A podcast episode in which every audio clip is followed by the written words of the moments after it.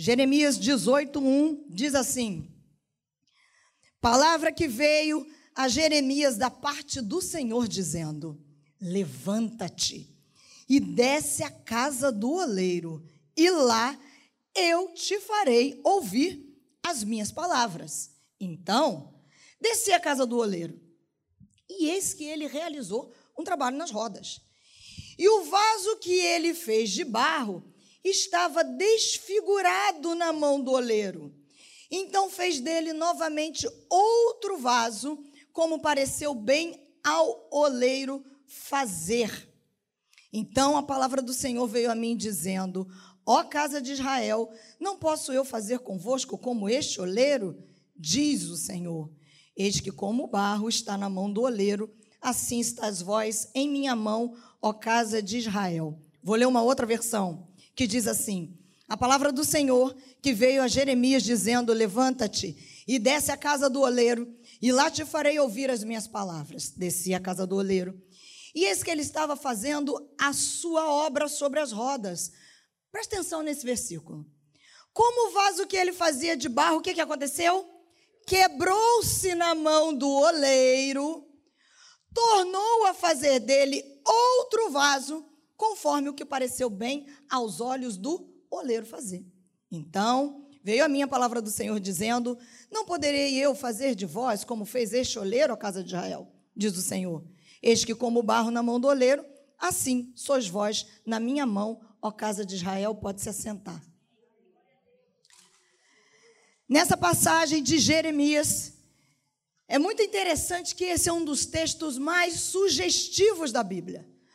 O profeta é chamado por Deus não para pregar um sermão.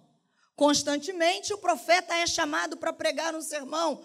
Mas nesse dia o Senhor chama o profeta para fazer parte do sermão. Não para pregar, mas para fazer parte. E ele se dispõe, ele ouve a voz do Senhor, ele poderia não ir.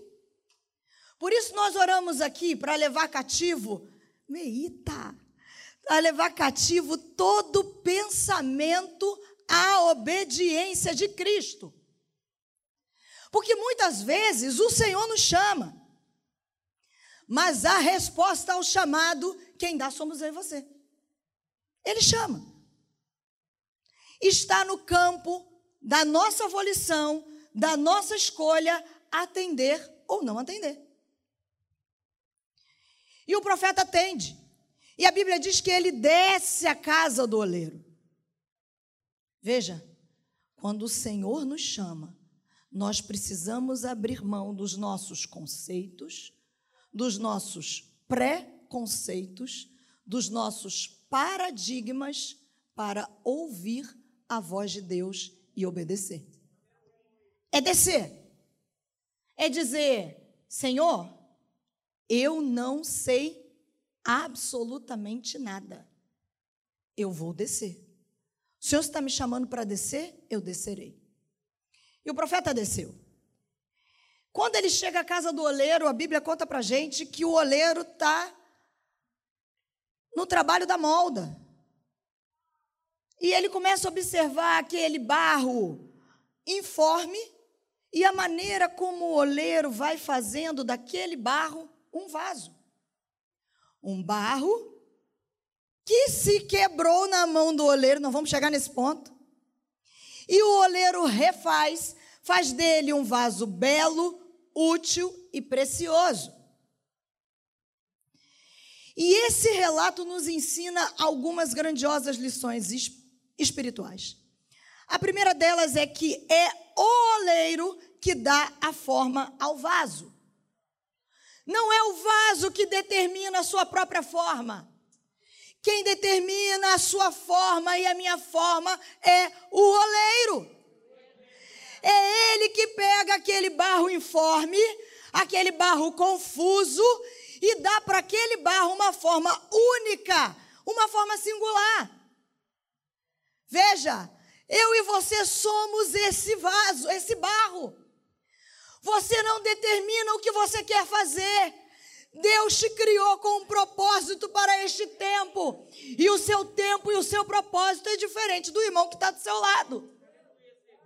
Portanto, queria eu cantar muito, mas os irmãos iam sofrer. Ele disse assim para meu barrinho: Querida, você não vai cantar, amada?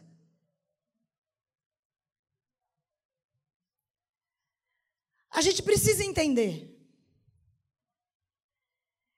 que ele, como bom oleiro que é, ele não nos abandona a nossa própria sorte. Ele não nos deixa na nossa própria escolha, sem vida e sem forma. Ele nos toma, ele nos molda e vai nos levando ao querer dele. Escuta, nesse processo, o barro é totalmente passivo nas mãos do oleiro. Todos nós fomos criados com um propósito, todos nós aqui.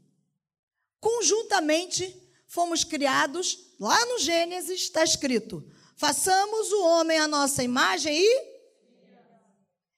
Se eu sou a imagem de alguém, eu reflito quem? Eu ou alguém que eu estou refletindo? Que a imagem não é minha. Você foi criado para refletir a glória de Deus. Todos nós fomos criados para refletir a glória de Deus.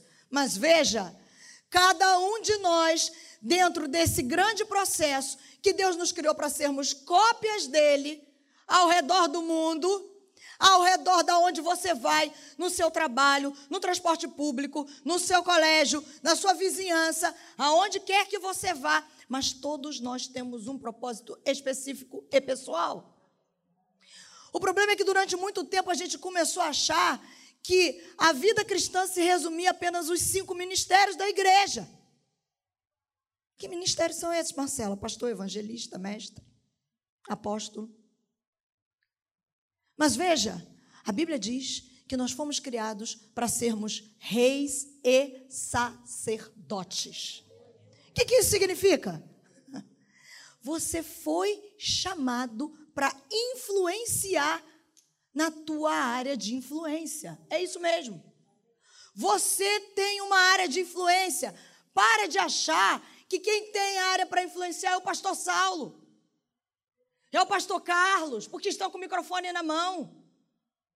É o Estevão, porque canta aqui. Some, não! Olhe para você e entenda: Deus está contando com você para influenciar o meio aonde você está. Porque quando você não entende isso, você não entende que você é um barro criado, você é um vaso de barro nas mãos do oleiro, criado para um propósito, você abre mão do teu lugar para influenciar. Porque você está preocupado, olhando para o outro vaso querendo coisas que aquele vaso tem, porque Deus dotou aquele vaso daquilo, e de repente você está perdido. Mas eu vim aqui dizer para você essa noite que, ainda que você não se enxergue dessa maneira, Deus te criou com um propósito. E Deus quer te moldar segundo o querer dEle, para os propósitos soberanos da vontade dEle. Um vaso não se rebela contra o oleiro. Ô seu oleiro, o que, é que o senhor está fazendo? O senhor dá um pitaquinho aqui, o senhor pode mexer um cadinho mais para cá? Mexer mais para lá? Como é que foi? A, a, a, irmã do, daquele outro vaso bonito falou assim: ah, não, meu vaso bonito, não vai mexer aqui assim, não? É, tá aqui, ó. De ouro, tá aqui, eu estou cuidando de ouro. E às vezes a gente, sem perceber, a gente fica dizendo para Deus: faz assim, faz assado. Quando Deus está querendo de você o seguinte, Pai, eis-me aqui, faz como o Senhor desejar. Porque quem dá forma ao barro é o oleiro. E mais, ele dá forma, mas ele também dá a beleza ao vaso. O oleiro não apenas dá forma, mas ele vai dando a beleza. Porque a peça de barro, ela vai sendo modelada, ela vai sendo desenhada, ela vai sendo pintada. Isso aqui é um vaso de barro, querido. Que foi pintado, que foi ornamentado, desenhado, levado ao forno, vitrificado. Mas olha que interessante. Porque tudo que Deus faz é perfeito e Ele vai conceder a você a beleza que Ele quer que você tenha.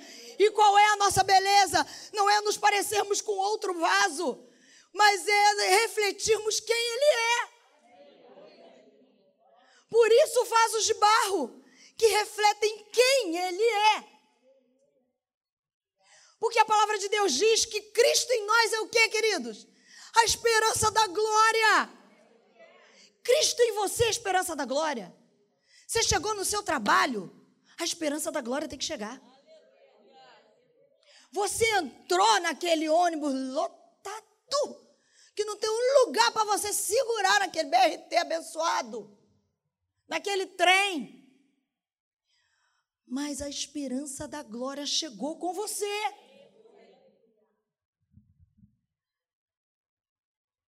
Porque a esperança da glória só aqui dentro, queridos, é uma beleza, é muito bom, é muito bacana e é legal. Todo bonito, todo mundo bonito, cheiroso, perfumado. Mas Romanos diz que a natureza aguarda com grande expectativa a manifestação dos filhos da luz. Tem filho da luz aí? Tem filho da luz aí? É a sua manifestação. Em qualquer tempo. Quando o pneu fura, quando as coisas não saem assim tão bem. Eu sei que nem sempre é bom ouvir isso aqui, mas eu vim para colocar uma pedrinha no seu sapato.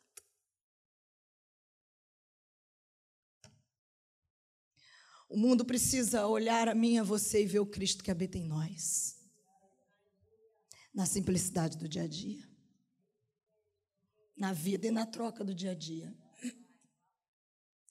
No seu trabalho, quando você sai de férias, que você volta, o pessoal sente saudade de você? Ou diz assim, passou tão rápido. Já voltou? Veja, nós somos feituras de Deus. Você é o poema mais belo da criação. Você, a Bíblia diz que é a menina dos olhos dele. Há uma passagem lá em Êxodo que diz que nós, aquilo estava falando para o povo de Israel, mas na nova aliança nós entramos nisso, fala que nós somos o. Eu gosto disso desde a minha adolescência. Fala assim, eu me senti assim, tão especial, continuo me sentindo que diz assim: vocês são o meu tesouro peculiar. Sabe? Sabe aquele aquela coisa que você tem assim, que é um tesouro que você esconde, de repente é porque você ganhou um relógio de quando você era pequeno, do teu avô, da tua avó. Tem essas coisas que de repente para os outros não faz nem sentido, mas para você é tão peculiar. É assim que você é para Deus. É isso que Deus está dizendo a você. Eu e você precisamos entender que nós somos filhos amados. E Ele nos concede a beleza que Ele tem para nos dar. Ele vai te dar a beleza que Ele tem para te dar. Nós precisamos entender uma coisa: o nosso Deus é o Criador de todas as coisas. Você sabia que Satanás ele não tem poder criativo? Ok? Poder criador só quem tem é o Pai. Quando você vai estudar a Trindade, Pai, Filho, Espírito Santo, o poder de criação, só quem tem é o Pai. E como nós fomos criados à imagem e à semelhança deles, dos três, que são um, que são três, que não dá para, né? Às vezes você não entende direito, mas é assim, são os mistérios nós herdamos esse poder criativo. É por isso que quando você começa a estar atento e orando, você começa a perceber uma coisa. Satanás, ele é sagaz. Ele é astuto. Mas geralmente ele usa as mesmas armas para nos atacar. Quando você está atento, você começa a perceber, você fala: para de palhaçada, Satanás. Já te vi aí, ó, ó, ó. Já estou te vendo. Mas sabe por que você está falando isso? Para que você entenda que tudo que é belo no mundo não foi Satanás que criou. Quem criou foi Deus. Ele ama o belo. Ele é o dono do belo. Vamos parar com esse negócio da gente achar durante muito tempo que a gente ficou pensando, a igreja, que o belo não era de Deus, o belo é de Deus, foi Ele que fez. E Ele quer conferir a você a beleza dele. Ele quer nos modelar para que a imagem do Cristo seja vista em nós, a beleza de Cristo seja vista em nós. Afinal de contas, nós somos o santuário da habitação de Deus. E a glória de Deus está nesse santuário. Ei, querido, ei, mulher, ei, moça, ei, homem, você tem as digitais de Deus na sua vida. As digitais de Deus estão estampadas em você. Então, portanto, mulher, pare de achar que você não é amada, que você não é querida ainda que no longo da tua história tenham te feito acreditar nessa mentira. Talvez algumas mulheres aqui hoje não tenham sido amadas pelos seus pais terrenos e carregam dentro de si marcas. Mas o nosso Pai Celestial, o Abba, ele quer conferir a você a beleza e o resgate de um amor que só Ele pode te dar. E ó, os homens também. Nós estamos vivendo um tempo, uma geração. E aqui eu faço um parênteses. Que bom, homens, que vocês estão aqui nesse culto de mulheres. Mas deixa eu falar uma coisa para vocês, homens. Quem é pai aqui? Levanta sua mão, por favor. É pai que dá o destino, tá? Quem dá o destino aos filhos são os pais. Dê destino aos seus filhos. Ame os seus filhos. Envia os teus filhos. A Bíblia diz que, como flecha na mão do guerreiro, assim são os filhos da mocidade. Sabe como? Você pega a flecha estica e aponta para o alvo. Homens, se levantem, homens de valor. Vocês são o retrato de Cristo, do Pai, de Deus, o Pai, o Aba na terra. Você precisa ser o retrato do Pai dentro da tua casa. Seus filhos precisam ver o Pai em você. Para de ficar terceirizando para sua esposa. Estou com raiva, não, tá, querido? Estou com raiva do diabo.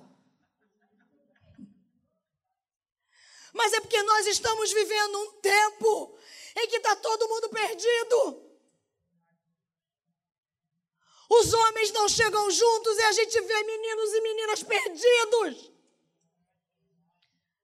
Mulheres, pare de tomar o lugar do marido de vocês. O lugar de vocês é edificar, o deles é governar. Se a gente deixar tudo no lugar, não vai ter problema. Porque Deus fez tudo perfeito. E tudo que Deus faz, a beleza.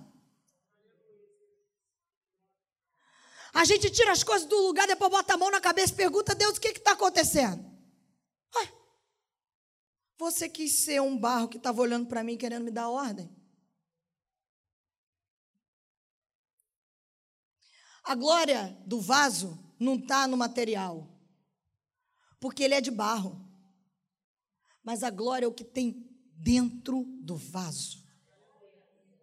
E o que tem dentro é que dá beleza e valor.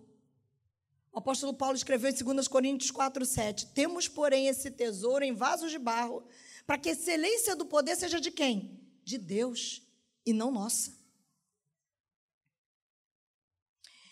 Então, o olheiro da forma, o oleiro da beleza e o oleiro da utilidade ao vaso. Geralmente a gente faz distinção entre o que é útil e o que é belo, né? Aí isso é útil isso é belo. Isso é elegante e esse é necessário. Um vaso sempre é útil. E ele é moldado para ser usado com propósito. Você foi salvo para ser um vaso de honra. Presta atenção. Você não foi apenas salvo só para ir para o céu. Porque se fosse assim, no momento que você se convertesse, Jesus podia te levar, certo? Ah, Jesus pode me levar. Por que, que ele não nos levou? Porque ele tem um propósito comigo e com você, que eu comecei aqui falando, que é que a gente reflita a imagem de quem ele é, para que outras pessoas enxerguem quem ele é. Por isso você está vivo, querido. Porque ele tem propósitos na tua vida. Porque ele quer te usar para alcançar outras pessoas. E como vasos de honra, a gente precisa refletir a glória do nosso Deus transportando um senso real da presença dele. Ei! Queridos, presta atenção numa coisa. O véu do templo se rasgou. Você pode ter comunhão e intimidade com Ele todos os dias, a qualquer momento e em qualquer lugar. O Deus do universo habita dentro de você. Ele poderia escolher qualquer outro lugar. Veja, Jesus, quando estava para subir aos céus, ele diz aos seus discípulos: Ó, oh, eu preciso ir, porque se eu não for, ele não vem. Eu tenho costumado dizer isso, pastor Saulo. Imagino a cabeça dos discípulos dando um nó, falando assim: o que, que poderia ser melhor do que ter Jesus andando pertinho de mim? Lado a lado, ele está dizendo que é melhor ele ir, senão ele não vem. E ele dizia: porque eu vou enviar o Paráclito, que é um tipo de mim. É porque ele sabia que o Espírito Santo viria e ia habitar dentro de mim e de você. Melhor do que ter o Cristo andando ao lado é ter o Cristo habitando dentro, querido. E essa é a maravilha do Evangelho. Eu queria que você se lembrasse todos os dias que você está na presença dEle. É por isso que eu acho engraçado determinadas orações. Você me perdoa se você ora assim, mas quando a pessoa ora e fala assim, Senhor, entrando na tua presença, eu fico pensando, Jesus Cristo de Nazaré, onde é que essa pessoa estava até agora? Está entrando na presença de Deus. Eu habito na presença de Deus, querido. Nós somos a nova aliança, vivemos da nova aliança. Você precisa lembrar da presença do Cristo ao teu lado todos os dias. Quando a gente se lembra e entende que Ele está conosco todos os dias, para alguns que têm o que esconder, talvez não seja muito bom quando canta aquela música, né? Teus olhos revelam que eu nada posso esconder, que não sou nada sem ti. Mas quando eu canto essa canção, eu falo, obrigado, Senhor, porque o Senhor está me vendo. O Senhor sabe quem eu sou. O Senhor conhece as minhas dores conhece as minhas coisas ruins também. E é por isso que o rei Davi disse: sonda-me. Mas não vamos chegar nessa parte, porque o sonda-me é exatamente quando o vaso se quebra. Não há ser humano que não seja útil, querido. E que não tenha o seu papel dentro do propósito divino. Então, portanto, se você chegou aqui hoje pensando, eu não tenho um propósito, eu vim aqui te dizer: você tem um propósito nessa terra. Viva a sua vida como quem tem um propósito nesta terra. Triste é a gente ver gente que não vive, que apenas sobrevive. E hoje o Espírito Santo quer levantar um exército de gente aqui que tem a intencionalidade de viver para a glória dele. Você tem um propósito. Você não precisa ficar vivendo só se arrastando, se arrastando, se arrastando. Como é que você está? Estou indo. Está indo para onde?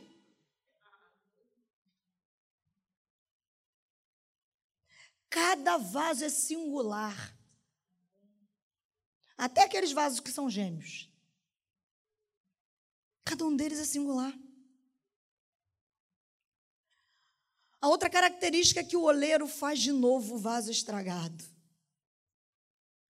Jeremias, quando viu lá, o oleiro não jogou fora o vaso que estragou na mão dele. Oh, Jeremias viu que o oleiro não jogou fora o vaso que estragou na mão dele. Ao contrário, o oleiro fez desse vaso um novo vaso, conforme a vontade dele.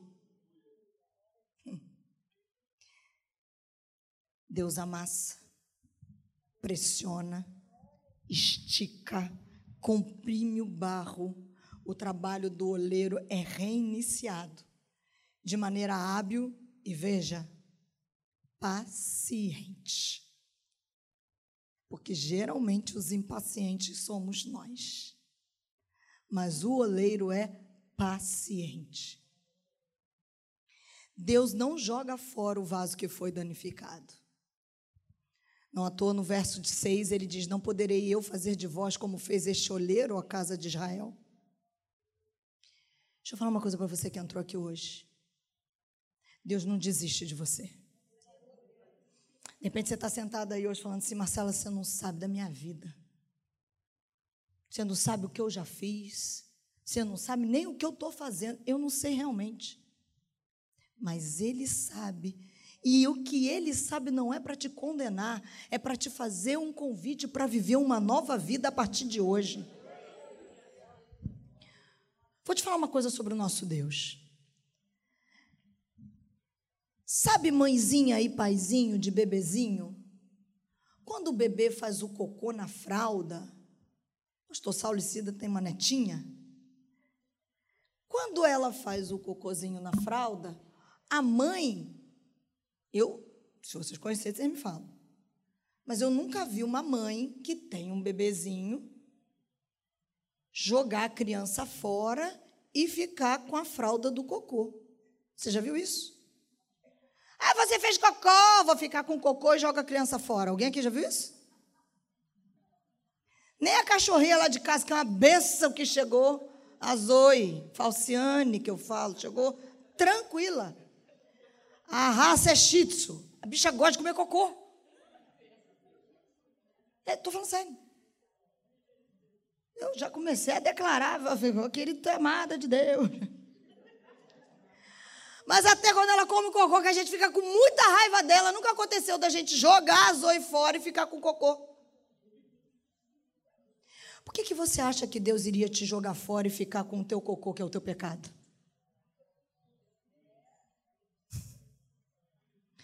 Por que, que você anda com Deus achando que Ele vai ficar com a fralda do teu cocô e vai jogar você, filho amado, fora?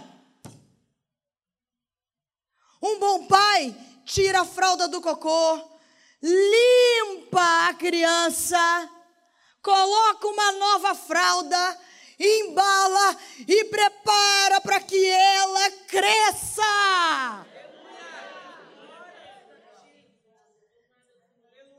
É assim que Ele é com você, não importa o que você fez, não importa o seu passado, o fato é que Ele tem um futuro novo para você, que Ele quer começar hoje.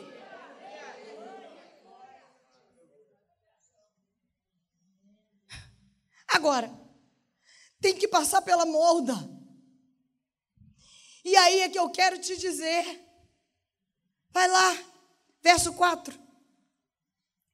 E o vaso que ele fez de barro, nessa versão aqui, minha diz, estava desfigurado na mão do oleiro. É nessa versão que diz, isso, deixa ele para mim. Como o vaso que ele, que ele fazia de barro se quebrou na mão do oleiro. Vou repetir para você. Como o vaso que ele fazia de barro se quebrou na mão do oleiro. Marcelo, onde você quer chegar? Vou brincar com você que aí tem um pulo do gato. A gente canta e a gente diz que quem quebra o, o vaso é quem? Mas o que está escrito na Bíblia? O que está escrito ali, gente? O vaso que se quebrou, quem se quebrou na mão do oleiro foi o vaso.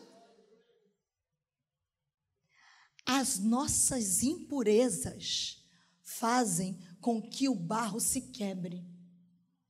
Porque o vaso, para ser perfeito, quando você vai estudar o processo da molda, se você tiver uma bolha de ar, se você tiver uma areiazinha, qualquer outra coisa naquele barro, o vaso vai se quebrar. Ele precisa ser puro. Sabe o que é? É lindo disso aí? Não é o oleiro que nos quebra. As nossas escolhas fora da vontade do oleiro quebram a nossa vida. Só que esse vaso quebrou na mão certa. Não se quebre fora da mão do oleiro. Não se quebre fora da mão do oleiro.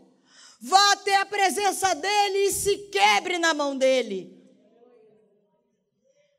E aí, quando você se quebra na mão dele, diz a Bíblia, ele torna a fazer outro vaso, conforme o que pareceu bem aos seus olhos fazer.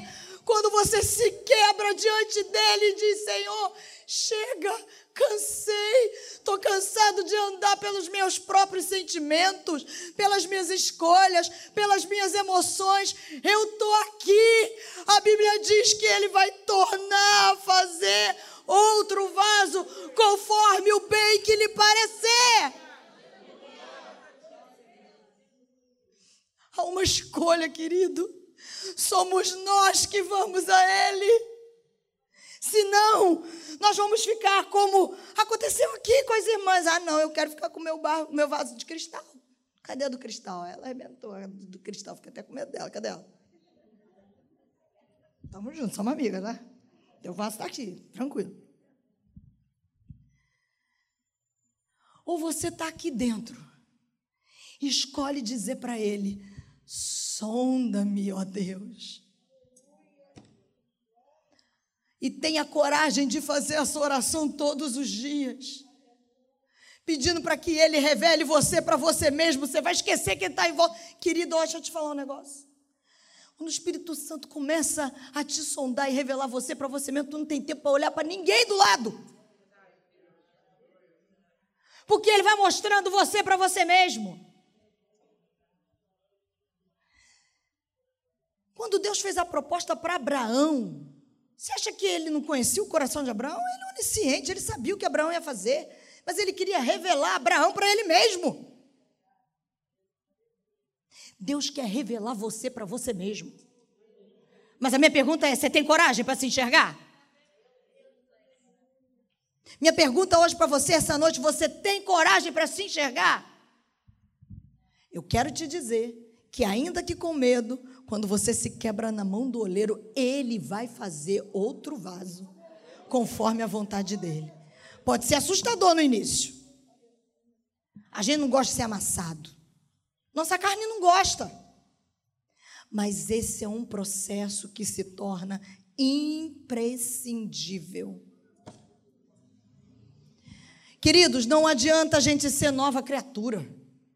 A gente precisa viver a altura da nova criatura. É por isso que o mundo está sedento de nos enxergar. No Brasil, nós somos 60 milhões de cristãos evangélicos. E somos quase 240 e poucos milhões de brasileiros. Na média, a cada 10 brasileiros, três são evangélicos. Dava para a gente fazer uma diferença melhor, dava não? Dava não? Hein? Pensa aí. Pensa para você mesmo. Minha pergunta é: que diferença eu e você estamos fazendo todos os dias no nosso dia a dia? Quando ninguém te vê, ou quando só os seus colegas de trabalho vêm, ou só quando aquela vizinha chata te perturba, ou quando você entra na padaria acelerado pelas tuas emoções e é incapaz de olhar para o atendente da padaria, dar um sorriso para ele e dizer: Deus te abençoe. Talvez aquela seja a única oportunidade que aquela pessoa consiga enxergar Jesus em você. Quando a gente é pacificado por dentro, onde a gente chega, a paz reina, até porque a Bíblia, a Bíblia diz que o reino de Deus, o que, que o reino de Deus é? Paz, justiça e alegria no Espírito Santo. Isso significa que quando eu pisar lá, a paz tem que chegar. Quando eu chegar, a justiça tem que chegar. Quando eu chegar, a alegria no Espírito Santo tem que chegar. E veja, alegria é diferente de felicidade. Felicidade é um estado da alma. Eu durmo feliz, acordo irritada. Os homens que sabem, né? Mulher, assim. Meu pai tem três na, em casa, coitado. Pô, dormiu bem, acordou. Felicidade. Ora, ora pelo pastor de você. Agora, a alegria é um estado do espírito. Que, independente das circunstâncias, o apóstolo Paulo diz assim: alegrai-vos do Senhor. Mais uma vez vos digo: o quê? Alegrai-vos. Está tudo ruim, mas você está se alegrando no Senhor. Claro que você não é maluco, não é Alice no País das Maravilhas. Mas você sabe que a sua alegria vem da força dele. Você canta o que a gente cantou aqui, ó. Sei em quem eu tenho. O, o Estevão vai me. Meu, aguenta aí. E é poderoso para ir além. É de vez em quando mesmo fechar a mão, dar um soco no ar e dizer assim: essa é a hora, Deus fala, transforma. Querido, não deixa Satanás te vencer. Vence com a palavra. Deixa ele te moldar. E eu vou encerrar. Sabe como é que funciona esse processo da molda? A primeira etapa, quando esse vaso se quebra na mão do oleiro, o oleiro pega aquele barro, começa a mexer, começa a apertar, começa a trabalhar, começa a trabalhar, começa a mexer, e ele vai mexendo para que as impurezas saiam. E ele vai trabalhando. Fica aqui comigo. E ele vai moldando. Ele vai moldando. Ele vai dando forma. Dói. Dói. E aí, nesse processo, ele te leva para aquela mesa que a gente viu aqui. Essa, essa aí, ó, dessa foto aí, ó. Que vai rodando. As coisas estão girando na sua vida, querido. Aguenta firme. O oleiro está te dando forma. Ele está te movimentando. Depois que o vaso ganha forma, ele vai para um lugar chamado estante. A estante, o vaso é colocado ali para ele secar. É o momento da espera. Davi foi para a estante.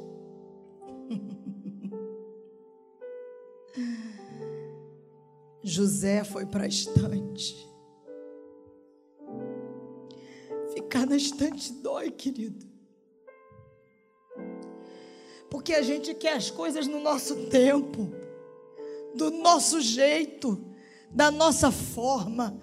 Mas para você ser um vaso que não se quebra com facilidade, um vaso para carregar a glória de Deus, você precisa aguardar. Espera.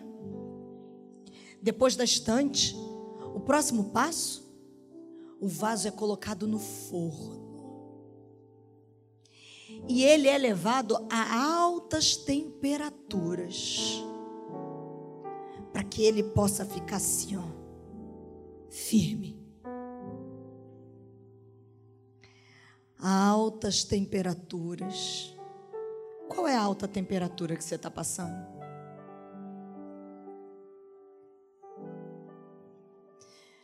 Eu não sei qual estágio que você está.